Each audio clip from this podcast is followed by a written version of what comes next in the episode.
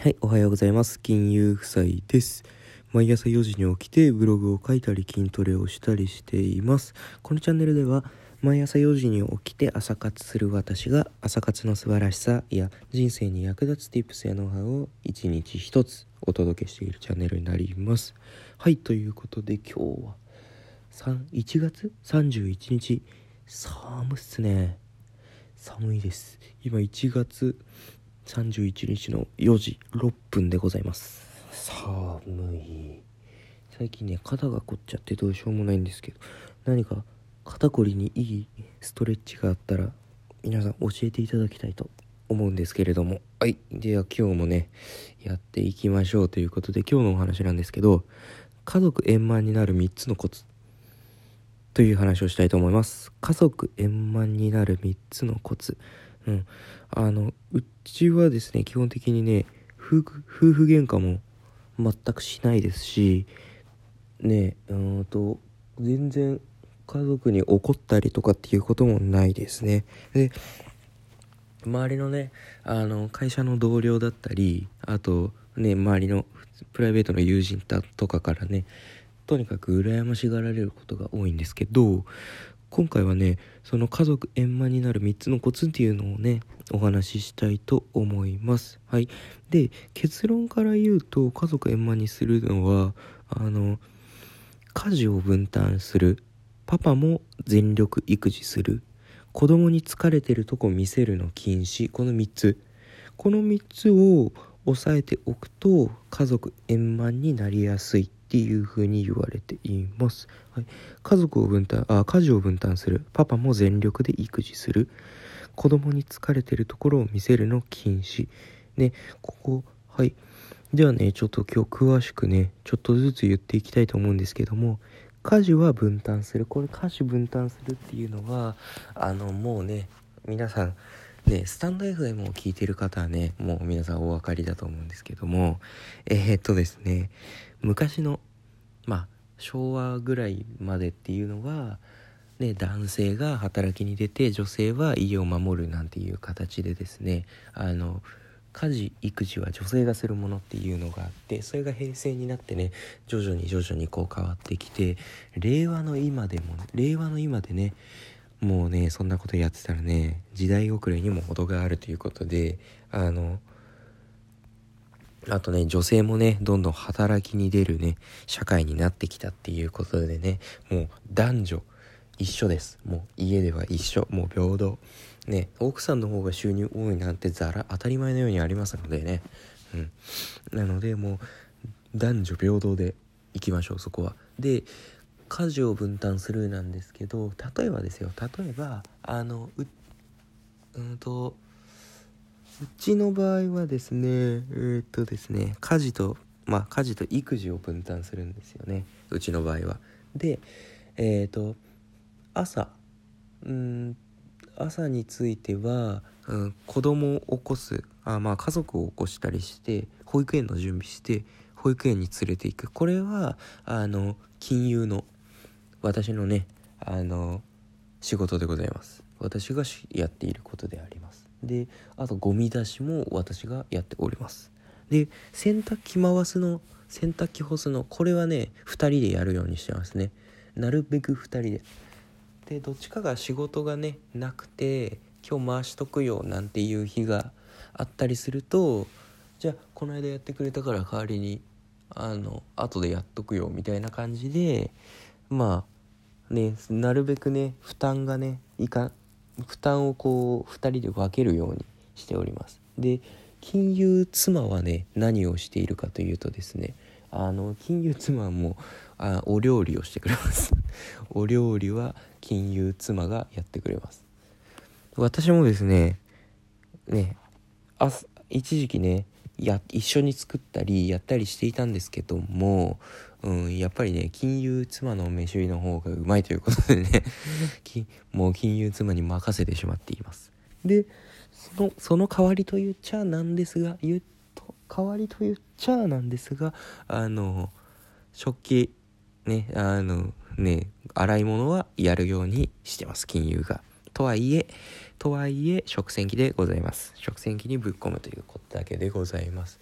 で掃除も基本的にまあ2人でやるような感じ。掃除機を金融妻がかけてまあ私はえっ、ー、とねクイックルワイパーをやったり細かいところを掃除したりみたいな感じでございます。で、えー、お迎えに行くのも間に合うのであれば基本的に私が行くみたいな感じです。なのでまあご飯を作るっていうねこれを聞いてるとあの金融さんの方がちょっと多いんじゃない？保育園子供たち起こして保育園連れてってみたいな。多いかと思うんですけどもまあ基本的にですねあのご飯を作るというねあのことに関する疲れというか負担というのはねとんでもなくね大きいので大きいのでもうご飯を作っていただけるのであれば私はもう何でもしますよみたいなスタイルでやらせていただいております。でえっ、ー、ともう2つ目ね2つ目のコツなんですけどもうんと2つ目はですねパパも全力育児っていうところでもうこれはうんとまあ土日になるのかな。土日休みの日になるんですけどももう休みの日だからといって、まあ、家でダラダラしてる、ね、そういうことはね、まあ、いいんですよ。いいんですけどやるんだったらパパだけがねダラダラするんじゃなくてもうみんなでダラダラしましょうよ。でパパがこうねよくあるじゃないですか。あの休みの日もねあのちょっと疲れてるからって言って昼まで寝てね。でその間子供の面倒見るのはママ。ママが子供の面倒見てで昼頃になってねようやくこうパパが起きてきてお昼ご飯食べてなんかまた寝っ転がりながらテレビを見るみたいなねお昼の休みの日の番組を見るみたいな。ねこれでママの不満がどんどん溜まっていくわけですよ。これねあんまり良くない。ママだって育児家事で疲れているわけですよ。これをねでね今だって今なんて働きに行くの当たり前ですよね。夫婦共働きは当たり前ですのでそんな中ね土日になったらねパパだけ休むみたいな。確かにパパの方が残業はしてるかもしれない。仕事は忙しいかもしれない。でもね稼ぎに行ってるのも同じだし、ね、だからといって稼ぎが多い人がゆっくりできるっていうそれはねよくわからないですよね。よくわからない。本当に。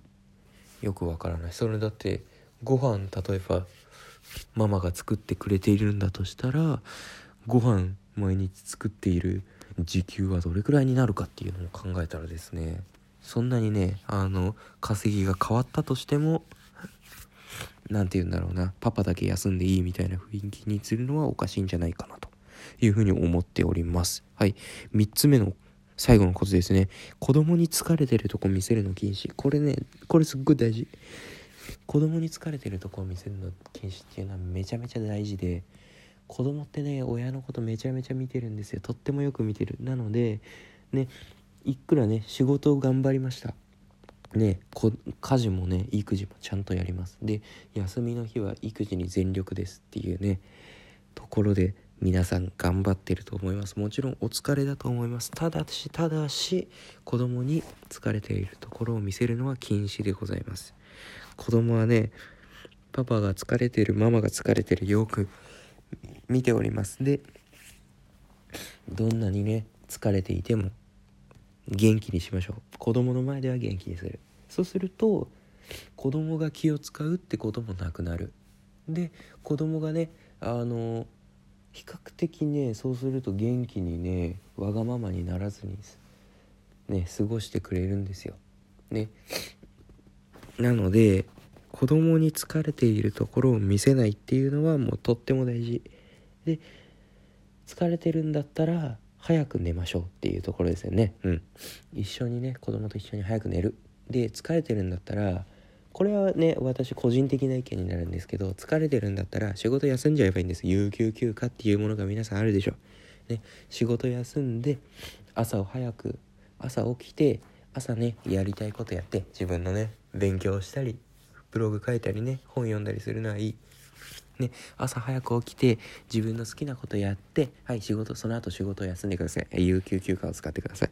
ね。でいいよ。それでゆっくり休む。うん。そうすればもうね完璧。疲れない。うん。有給休暇は何のためにあるんですかっていう話ですよ。うん。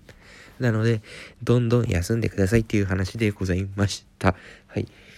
以上でございます。今日のね今日の話夫婦円満になる3つのコツね。をお話しさせていただきましたっていうところでですね。はい。最後に簡単にまとめるとですね夫婦円満になる3つのコツっていうことで家事は分担する。パパもママもあパパも全力育児する。で子供に疲れてるとこを見せるの禁止。はいこの3つができればねもう家族円満でございます。家族円満で楽しい楽しい休日が過ごせますので意識してやっていきましょう。はい今日も聞いてくださってありがとうございました。良い一日を。